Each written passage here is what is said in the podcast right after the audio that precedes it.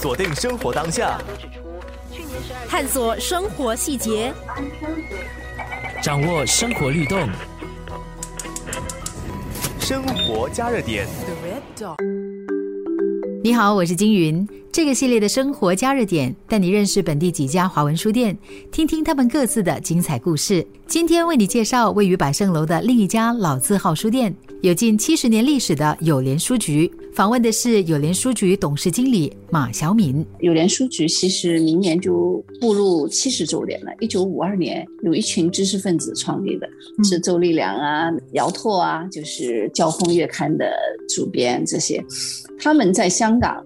创立的友联出版社，我是后来接班的，所以我也是叫什么站在文化巨人的肩膀上，有点责任重大这样的。我是因为在友联做了十年，我是老移民了，九十年代来到新加坡，然后认识友联的创办人周立良先生，然后一做二十多年，快三十年了，坚持了三十年，有满足感也有挑战。马小敏你打电玩闯关来比喻经营书店，对书的热爱让我坚持这么长时间，还有跟读者的互动，推荐书给合适的读者以后那种快乐。生活加热点，我想这就是好像年轻人玩电玩游戏一样，一定这个当中会有困难的，因为有了困难才能够跨过去，才才能有这个当中的乐趣。经营书店其实跟经营其他行业一样，都是有苦有乐经营。与顾客建立的深厚感情，也是他能继续坚持的动力。因为我早早二十多岁来友联书局做的时候，就很多读者来跟我讲一些他跟友联的故事，这些就是让我很感动的地方。现在时不时也有老顾客讲：“哎呀，友联哦，好久了，我们以前呃小的时候，我们放学就去友联呢，然后我们存一点零花钱就到友联书局买儿童乐园呢。那个时候我们自己出版的儿童乐园从香港进来，然后他们就约会。”在友联书局嘞，我是圣尼格拉的，他是公教的，我们两个约会第一次在友联。我说友联为什么这么多人会对他有感情呢？它是一种温暖的回忆，我觉得。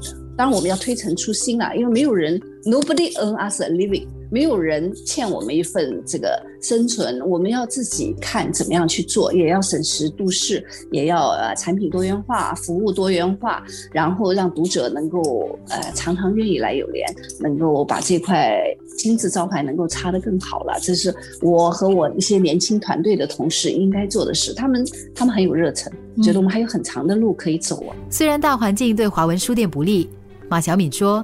根据他的观察，市场还是不错的，是会有挑战，呃，但是其实新加坡。热爱读书的人还是本地读者，我是讲真的是纯的本地读者，还是大有人在的。我们现在有连做两头的读者比较多，那就两头的意思就是呃中年以上的读者。生活加热点。另外一部分就是小孩子的书，年轻的家长这一块我们也是做的蛮不错的。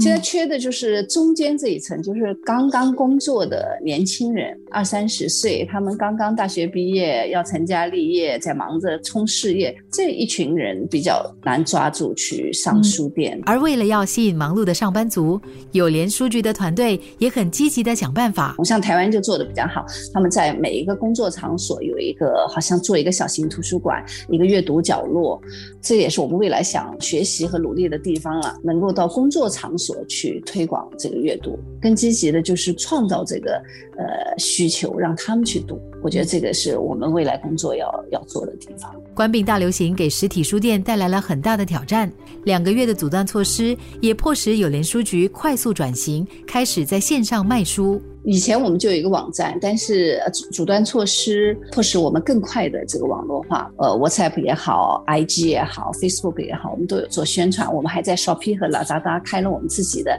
友联数据的网店，这些服务都要跟得上了。虽然也因此看到了商机，但马小敏还是觉得实体书店还是非常重要的。友联书局也非常重视这点。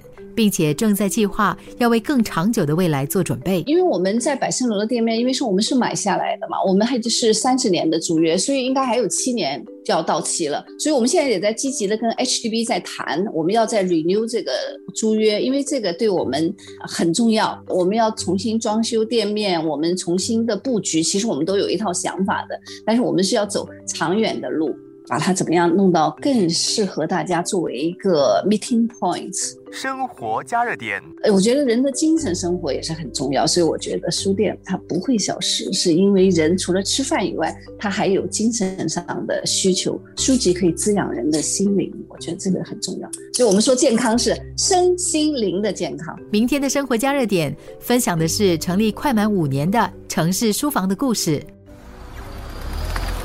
锁定生活当下，探索生活细节，掌握生活律动。生活加热点。